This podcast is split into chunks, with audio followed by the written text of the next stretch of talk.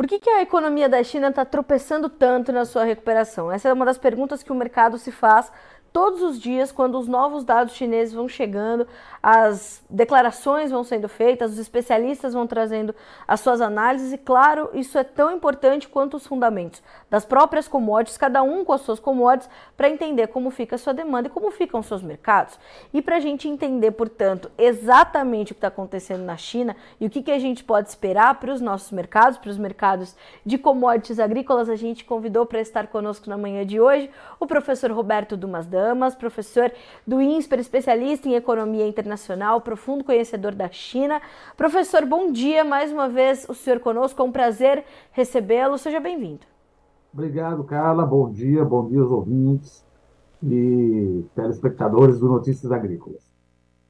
Professor, me diga só, uh, a gente tem como é, responder essa pergunta com apenas uma resposta ou é uma junção de fatores que se acumularam nesse momento para fazer a China ir tropeçando nessa sua recuperação, principalmente pós-pandemia? Veja, para mim é uma junção de fatores, e ainda divido essa junção de fatores em estruturais e conjunturais. O que eu quero dizer com isso? Por exemplo, se você pegar não vamos dar um economês aqui.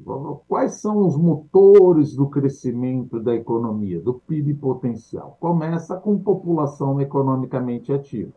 Maravilha. Não, mas a China tem 1,4 bi. É verdade. Só que o bônus demográfico está caindo, já começou a declinar. Ou seja, os chineses não estão mais naquela ascensão de fazer filhos. Ah, mas é proibido. Não, não é mais proibido aliás, nunca foi proibido. É importante deixar claro que quando Deng Xiaoping implementou a política do filho único, não significava que o segundo filho iria morrer, etc. Não, não é isso. Significava que o segundo filho não teria as benesses que, eventualmente, o Estado poderia propiciar. Por exemplo, assistência social. Bom, enfim, 2016, 2018, se eu não me engano, já foi possível ter você, uh, o chinês ter três filhos três filhos. Ou seja, você tem um, dois e o terceiro filho, o Estado vai te ajudar no aspecto social, no aspecto de saúde, mas o pessoal descobriu também, obviamente, que é caro ter filho na China. Você quer dar um bem o melhor para ele. Então, o bônus demográfico caiu. Então, vamos lá. Esse uh, motor de crescimento está fraquejando, que é o bônus demográfico. Tem muita gente, sim, mas é importante crescer. Não é importante ter muita gente, é importante crescer. Não está crescendo, como crescia. Então está perdendo bônus demográfico, que nem o Brasil.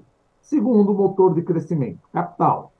Não, mas a China tem muito capital. É verdade, a China tem muito capital. Ela usou muito capital, muito investimento depois da crise do Lehman Brothers, usou depois da pandemia e ainda tem muito capital, só que tem um problema assim como a economia é fácil. Ou seja, quanto mais você investe, o PIB cresce. Mas quanto mais você investe, o PIB vai crescendo menos. Ou seja, você entrou em retornos decrescentes. Por quê? Você está fazendo estrada eventualmente que não precisava, você está fazendo cidade que é onde não precisava. Então, o capital ele te ajuda a crescer? Ajuda, é aquela coisa. Por exemplo, eu e você, nós vamos montar uma empresa. Nós vamos vender tantas coisas. É, é óbvio que a hora que você coloca mil reais na empresa, ela começou a crescer. Mas depois que você tem 10 bi na empresa, se você colocar um adicional mil reais, não vai fazer mais a menor diferença. Então você precisa de cada vez mais capital para gerar mais PIB. Esse é o segundo motor. Sobrou o terceiro motor, que a gente chama produtividade total dos fatores.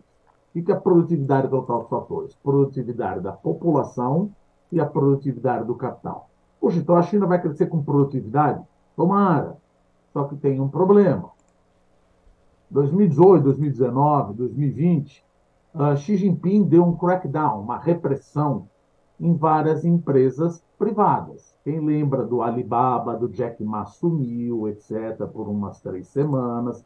O ByteDance, que é do TikTok, ou seja, o TikTok é do ByteDance, a Tencent Holdings, Meituan, Didi, todos, todas essas empresas privadas tomaram uma repressão do governo Xi Jinping. Ele queria fazer o que eles chamam de socialismo uh, da nova geração, etc., que na realidade, vamos dizer, é um capitalismo cada vez mais forte de Estado. De Estado. Tem problema isso? Tem, tem problema, porque a empresa privada é responsável por 70% da inovação tecnológica na China e 60% do crescimento econômico. Então, o que, que aconteceu com os empresários privados? Eles certa maneira, eles se recolheram. Falou, olha, não mostra muito, não cresce muito, e a mão do Estado está pesada. E o Xi Jinping está beneficiando as empresas estatais. Tem problema beneficiar as empresas estatais? Não, não tem. Só que o retorno sobre patrimônio líquido, o retorno sobre ativos de empresa estatal é menor que o retorno sobre patrimônio líquido sobre empresa, uh, sobre ativos e os bancos estão emprestando mais para a empresa estatal. Então, veja, você está minando todos os motores de crescimento pujante da China. Um não é a tua culpa, bônus demográfico, outro o capital, não é a tua culpa, e você tem a produtividade que Xi Jinping deu um crackdown nas empresas privadas. E tem outro lado também, que é a tensão geopolítica. Veja, o tabuleiro está esquentando. Desde a guerra da Ucrânia e da Rússia, ah, tanto os Estados Unidos quanto países, todos os outros países do Ocidente, principalmente da Europa Ocidental, eles entraram numa tensão geopolítica temerária. E Xi Jinping já falou: olha, a guerra vai ser justamente inteligência artificial. E, dado que você percebeu, o mundo percebeu o que aconteceu com a pandemia, percebeu o que aconteceu com a guerra da Rússia e da Ucrânia, a globalização ela mudou um pouco de cara. Acabou a globalização? Não, isso é uma bobagem. Globalização uhum. não vai acabar. Isso Sim. é um absurdo. É uma coisa que você jogar fora as vantagens comparativas que você tem. Eu vou comprar de quem é mais barato e faz melhor do que eu fazia aqui em casa. Só que a globalização mudou. O que quer dizer? Ao invés de você fazer offshore, buscar tão longe como a China, você vai diversificar. Vamos fazer nearshore, ou seja, comprar de pessoas de países mais próximos. Por exemplo, Estados Unidos agora está comprando bastante do México. Por isso que você vê o peso mexicano apreciando. E friendshore, países que certamente são e continuarão sendo seus amigos. Não estou querendo dizer com a China, isso é muito mais a ver com a Rússia, com o fornecimento de gás. Tá. Então, isso daí leva com que aquelas empresas que faziam outsourcing, ou seja, compravam da China, passam a procurar outras empresas, outros países, como o Vietnã, não estou dizer aqui. Ah, e outra, também não adianta você fazer em casa, fazer onshore. Por quê? Da mesma maneira que um país está sujeito, vamos dizer, a China, à pandemia, o nosso país também pode estar sujeito a uma pandemia, pode estar sujeito a uma, um, um, um, um problema social, pode estar sujeito a um golpe de Estado, pode estar sujeito a intempéries climáticas, pode estar sujeito a desastres naturais. Então, os, os países estão fazendo como faz um CFO. Vamos diversificar. Então, quando todo mundo ia para a China, o pessoal falou: oh, é legal ir para a China, é barato, tal. mas não custa eu começar a olhar os lados e quem é mais amigo para não ficar tão dependente. Veja o que a Rússia fez com o gás natural. Sim. Esse fica esse ponto.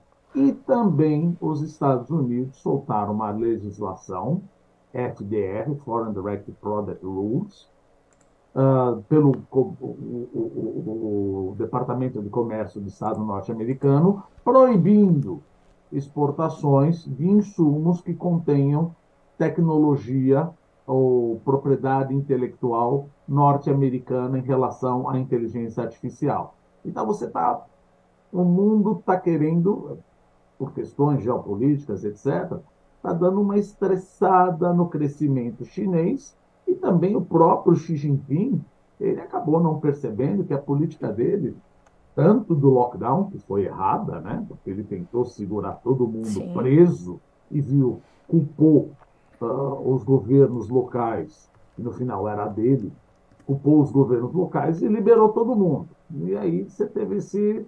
Uh, crescimento menor no ano passado. E aí vem o lado conjuntural. Qual é o lado conjuntural? Veja, esse trimestre, segundo trimestre, cresceram 0,8%. É muito? Não, lógico que não. Nós estamos falando de China, estamos falando de Brasil. 0,8 é muito pouco. Não, mas se você comparar com o trimestre do ano anterior, eles cresceram 6,3. Não, mas aí não dá para comparar com, com o trimestre do ano anterior, porque um ano atrás eles estavam em lockdown. Então eles estavam no fundo do poço. Então qualquer coisa que você faz mostra um crescimento. Então ele não te mostra nenhuma pujança na economia norte-americana. Tá bom.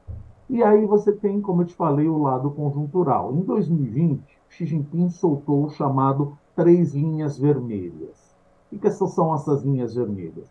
Xi Jinping sabe, todo mundo sabe, a gente estuda a China e tal, que a alavancagem bancária está muito alta na China. Está 350, 320, 350% do PIB. Eles estão muito alavancados. E alavancada onde? Justamente em ativos imobiliários. Então, Xi Jinping, em outubro de 2020, soltou as três linhas vermelhas. Fala só uma linha. E que é, as incorporadoras têm que ter um caixa maior ou igual à dívida líquida de curto prazo. Olha só a Evergrande. Evergrande, para se ajustar, Evergrande é aquela empresa uh, incorporadora que teve o hecatombe, etc. Para ela se ajustar, ela teve que vender ativos. Quando ela começou a vender ativos, furou a bolha de ativos. Então, o preço do ativo começou a cair.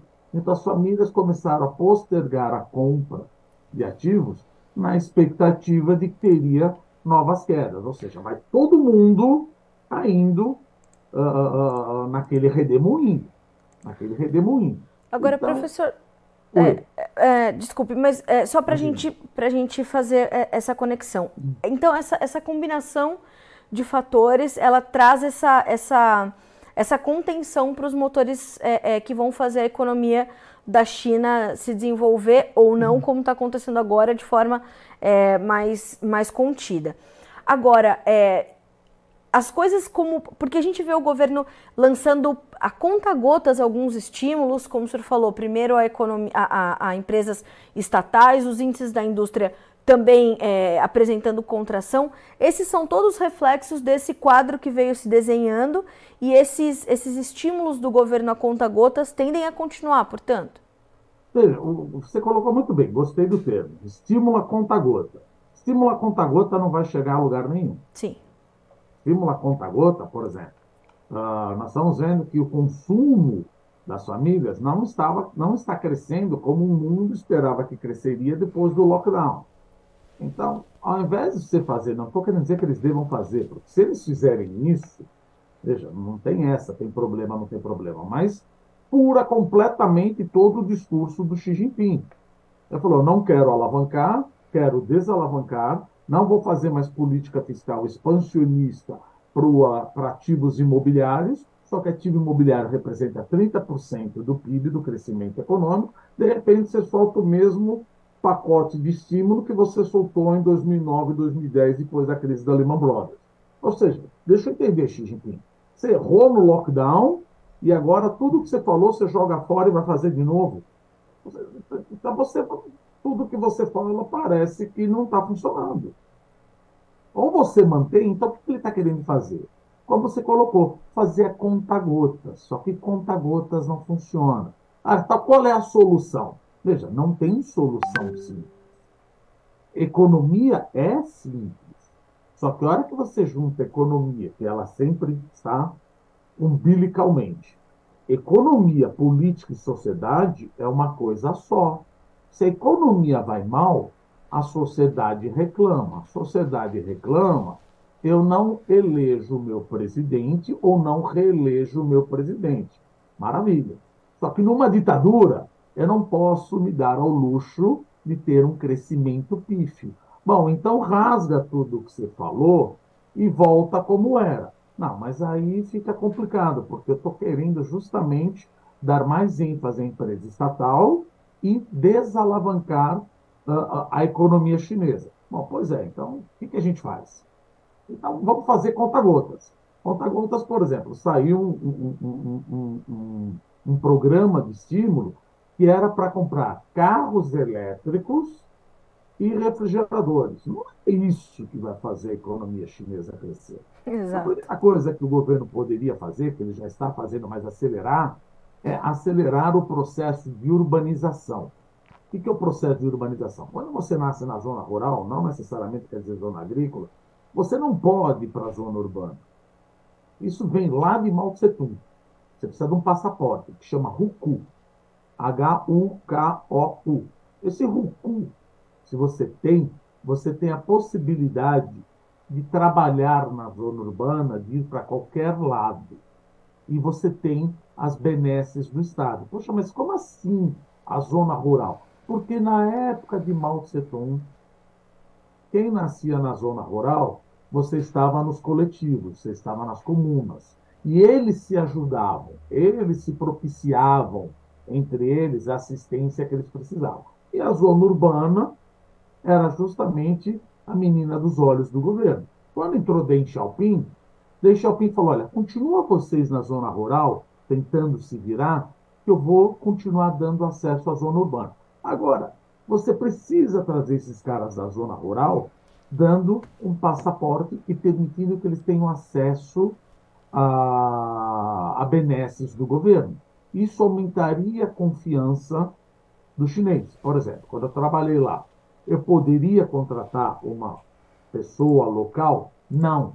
Eu precisava do governo, chamado FESCO, para me trazer trazer tipo 500, quantas eu quisesse, secretárias, para contratar. Mas por que eu não poderia contratar? Porque existe o risco de você contratar algum imigrante ilegal, que é da zona rural. Então, o governo que controla quando a empresa está, a, a, a, estrangeira pode trazer ou não, que é diferente de Hong Kong. Eu poderia contratar qualquer pessoa de Hong Kong.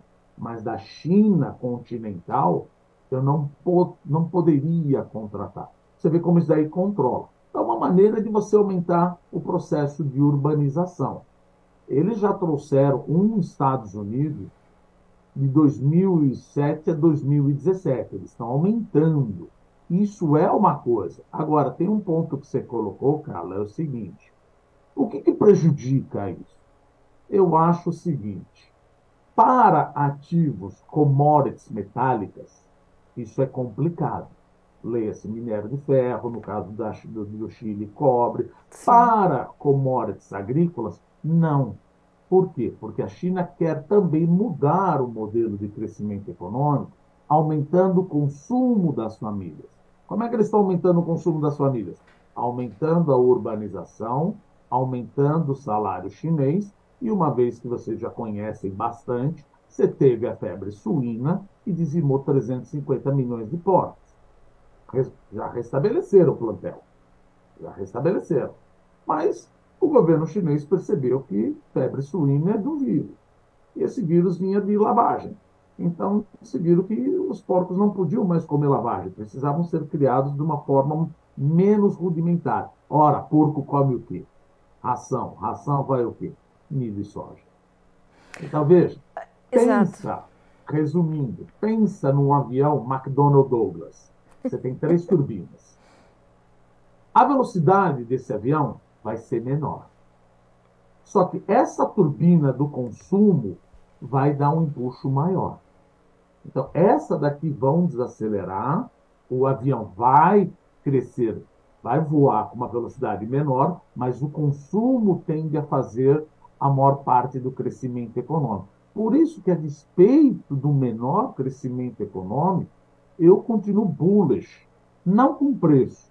Preço aí, vocês entendem mais do que eu. É aquela coisa. Preço é uma conjunção de demanda e oferta. A demanda vai continuar alta. Agora, se a oferta for mais alta que a demanda, o preço cai. Agora, eles vão continuar comprando carne bovina, vão continuar comprando soja, vão continuar comprando milho. Agora, em termos de commodities metálicas, vão continuar? Vão continuar comprando, mas não como a gente esperava, porque o motor de investimento não vai dar aquela pancada que o mercado sempre esperou.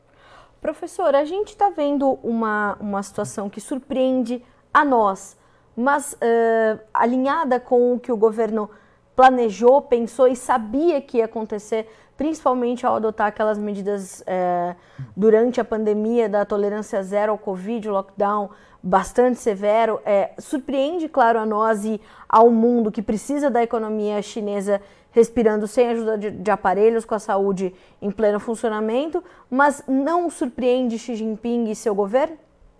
Veja, o lockdown foi um, um absurdo. Você pode, pelo amor de Deus, eu não sou médico, né? Você pode erradicar varíola, você pode erradicar sarampo, mas agora a gente está vendo que o Covid é uma gripe. Você espirrou, você pega, é complicado.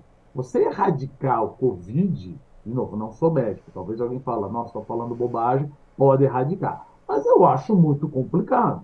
Não adianta manter os caras chineses dois anos em casa para erradicar. Entrou um estrangeiro com Covid, você já pegou, já espalhou. Não adianta. É complicado. E a China se vangloriava, se eu não me engano, de dizer que tinha ou 7 mil ou 17 mil mortes só por Covid. Eu falei, poxa vida, mas só isso? E aí o que, que aconteceu? Eu já vi muito protesto na China. Eu vi protesto para maiores salários, eu vi protesto para segurança alimentar, eu já vi protesto uh, por problema do meio ambiente, eu já vi protesto para melhor segurança no trabalho, mas eu nunca tinha visto protesto para pedir a cabeça do líder do Partido Comunista Chinês, como eu vi, tipo, fora Xi Jinping. Aí você cruzou uma linha que não pode. É. Quando Xi Jinping viu isso, ele falou: bom, então vamos fazer o seguinte: a culpa não foi minha. A culpa foi dos governos locais. Então libera tudo. O problema de você liberar tudo, de novo, eu não sou infectologista. Primeiro, a China não pode, ela não usa vacinas estrangeiras, só vacina chinesa. E a vacina chinesa dizem que ela não protege da terceira, quarta subvariante da Ômicron. E senhores, ou melhor, os idosos de 70, 80, 90 anos não tomaram a terceira dose. Então, a própria Universidade de Fudan, na China, estima que o número de mortes vai sair de 7 mil ou 17 mil para 1 milhão e meio esse ano. Então, olha como o Xi Jinping está fazendo a coisa, de certa maneira, complicada. Você me deixou em casa durante dois anos, liberou, não vacinou todo mundo, não compra vacina importada e agora de 7 mil, 17 mil pula para 1 milhão e meio seja, a confiança do, do consumidor ela fica prejudicada. Claro. Então, olha como a coisa fica complicada, fica difícil para a China. Mas, pelo lado de commodity agrícola, eu continuo muito mais animado do que commodity metálica. Você vê, qualquer coisa, real estate. É a batalha do Xi Jinping tentando desinflar. Era isso que eu queria entender dos ativos imobiliários. Era Foi. isso que eu queria entender do senhor. Então a gente tem essa, essa confiança é, do consumidor bastante abalada e naturalmente da indústria e, do, e dos, dos produtores desses, desses bens de consumo, mas quando a gente pensa em comida, em alimentação, em commodities agrícolas, a gente tem uma certa segurança justamente por estarmos falando de comida, portanto. Não só está falando de comida, porque eu também estou falando de ração. Sim. Comida para porco. Comida para gente, comida para bicho. E comida para gente, comida para bicho. Então isso aí beneficia. E veja, e depois de tanto tensão social, eu acho muito difícil o governo uh, uh, trazer uma insegurança alimentar, aí o governo fica complicado. Trazer essa insegurança alimentar. Então, para mim, a demanda vai continuar, talvez para essa ou aquela mais teve a febre suína, estão mudando o modelo de crescimento econômico. Eu sempre falo, lembra do McDonnell Douglas, essa turbina vai impulsionar mais, que é a commodity agrícola. A commodity metálica ela vai diminuir a velocidade, mas o avião como um todo crescimento. Mas não importa o avião, quer dizer, pode dizer, importa, mas o que importa mesmo é qual segmento econômico tende a se destacar em relação ao outro. Então, o commodity agrícola, eu acho que vai ter uma performance melhor, pelo menos de compra, em relação à commodity metálica. Mas o, a conjunção da economia, velocidade do avião, vai ser menor. Professor, como é que a gente entende isso é, na, na, na, no comportamento da, dessa demanda? Porque o que nós temos visto nesse, nesse, nesse ano e no final do ano passado, se a gente pensar no ano comercial 2022-2023, Uh, a gente teve um, um, comportamento chinês diferente de anos anteriores. Então, eles vieram uh, escalonando né, mais as suas vendas, uh, comprando do que a gente chama no agronegócio né, da mão para a boca. E assim continuam. Essa semana foi um pouco diferente. A gente viu as compras de, de soja, por exemplo, se acelerarem um tantinho, os, os chineses comprando mais soja americana, porque temos alguns problemas de clima nos Estados Unidos e tudo mais. Ou seja, além de ser diferente, uh, ou mesmo sendo diferente, é um comportamento também muito alinhado a, esse, a esse, essa estratégia, esse pensamento, essa ideologia da China de estar garantido, é, não importa em qual contexto, quando a gente pensa em segurança alimentar? Veja, a segurança alimentar, eh, ela não é assim a segurança alimentar. Vamos pensar que antes de Xi Jinping, Hu Jintao e Wen Jiabao já falavam a economia chinesa é descoordenada, desbalanceada, e uncoordinated balance, e não sei mais o que. Então ele fala o seguinte, ó, o crescimento chinês não pode mais depender de ativos imobiliários, de investimento, tem que depender de consumo. Aí veio a crise de 2008, soltaram aquele pacote, falou agora não dá para arrumar a casa. Libera, vamos explodir investimento em real estate. Aí veio a pandemia, libera, vamos explodir. A gente falou, gente, não dá, a gente precisa aumentar consumo. A gente precisa botar que a China é um dos países mais desbalanceados do mundo. Como a gente sempre fala aqui. Chinês não consome? Não, chinês consome demais. Só que ele produz demais ao quadrado. Por isso que ele tem superávit nas contas externas. O que o governo quer é aumentar a renda do chinês para ele consumir mais.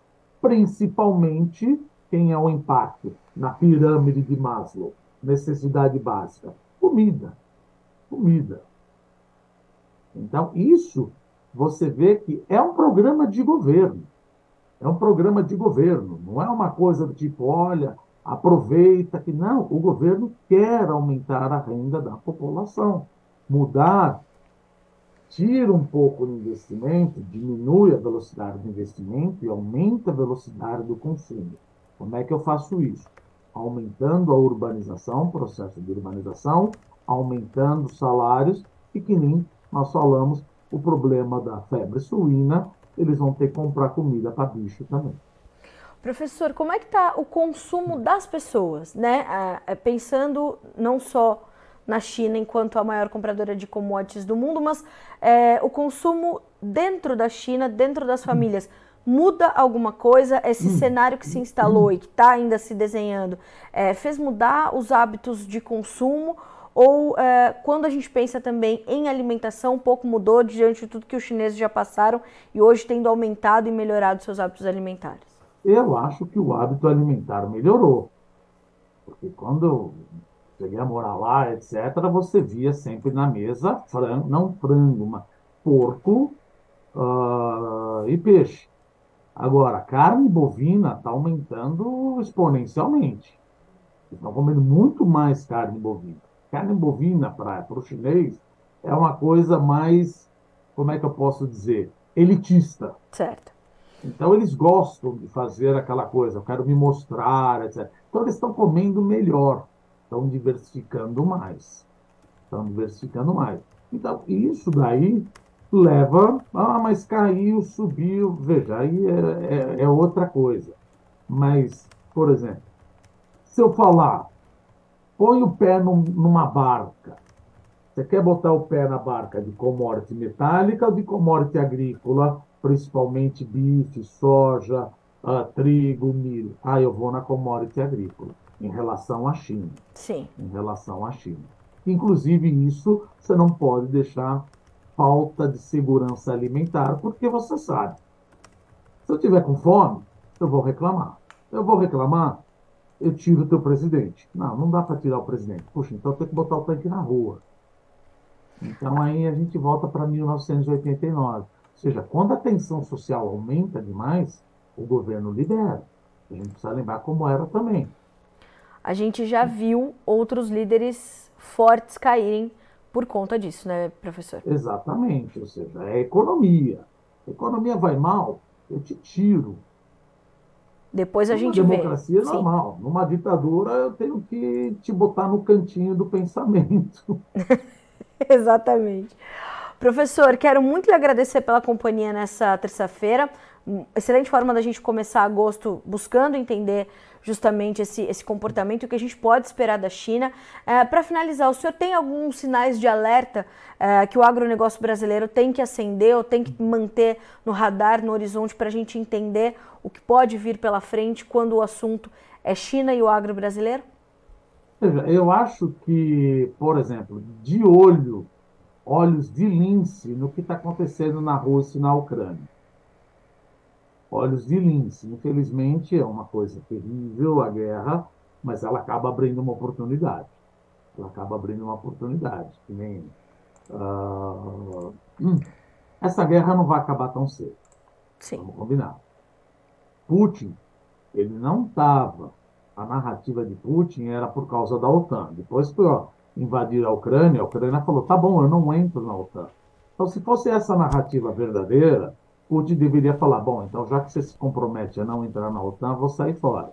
Só que Putin, ele é um czarista, imperialista da, do século XXI. O que ele quer fazer, como ele sempre disse, a Ucrânia não é um país. A Ucrânia sempre pertenceu à Rússia.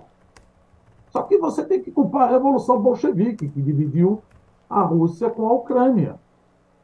O que ele quer fazer é voltar o Império Russo, que pega toda a Eurásia, não aqueles que estão na OTAN, mas se ele pega isso daí, ele vai atacar, tá na cara, muito provavelmente, a Moldova, parte do Cazaquistão, ele quer voltar a ter o Império Russo.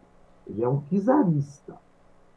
Então, isso daí, aí você fala, como é que poderia acabar essa guerra? Veja, ele não consegue ir para Kiev, e Kiev não consegue mandar ele embora. O que, que seria uma saída honrosa para ele? Ele pegar todo o Nordeste e o Sul, Nordeste, Sudeste e o Sul uh, uh, da Ucrânia. Luhansk, desculpa, Donetsk, Luhansk, Zaporizhzhia, Kherson, Crimeia e Odessa. Para tirar o acesso da Ucrânia ao Mar de Azov e ao Mar Negro. Aí pergunta qual é a probabilidade do Ocidente permitir isso e do Zelensky permitir isso? Provavelmente nenhuma. Então essa Zero. guerra vai continuar por muito tempo. Bom, professor, a gente vai acompanhar e, claro, sempre com a sua experiência nos pautando, de, de servindo de farol para nós. Obrigada mais uma vez, é sempre um prazer recebê-lo aqui. É, certamente aprendemos muito, como sempre. É, mais do que entrevistas, né, a gente tem o privilégio de ter um pouquinho das suas aulas aqui conosco. Obrigada, professor. Eu que agradeço, cara. Um abraço. Um abraço, até a próxima. Até a próxima. Pois é, senhoras e senhores, a mensagem do professor Roberto Dumas Damas, que é, comecei essa, essa entrevista dizendo o profundo conhecedor da China, é justamente essa.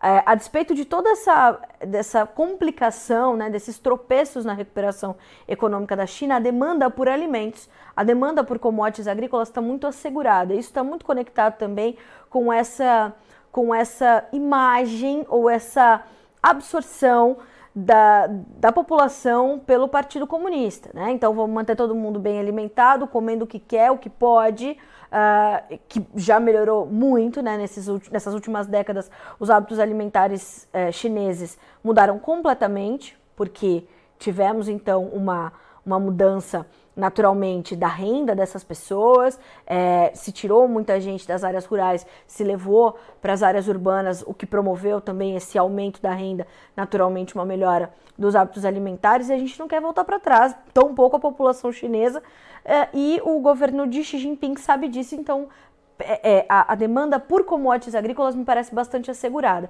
Claro que a gente vai ter que olhar ali a demanda por commodities metálicas, esses estímulos que ainda vêm a conta gotas e principalmente esses motores, né, desse gigante avião chinês desequilibrados agora.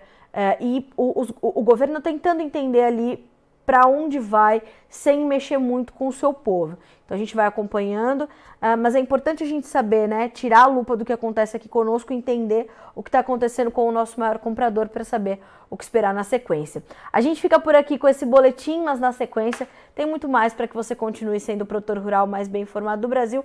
Já já a Letícia Guimarães assume a bancada para te trazer informações sobre o mercado do boi gordo. É um instante só, a gente volta já.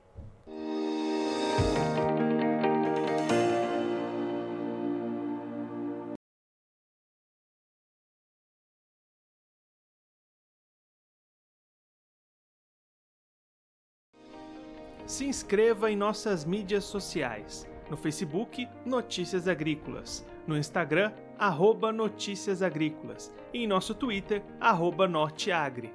E para não perder nenhum vídeo, não se esqueça de nos acompanhar no YouTube e na Twitch Notícias Agrícolas Oficial.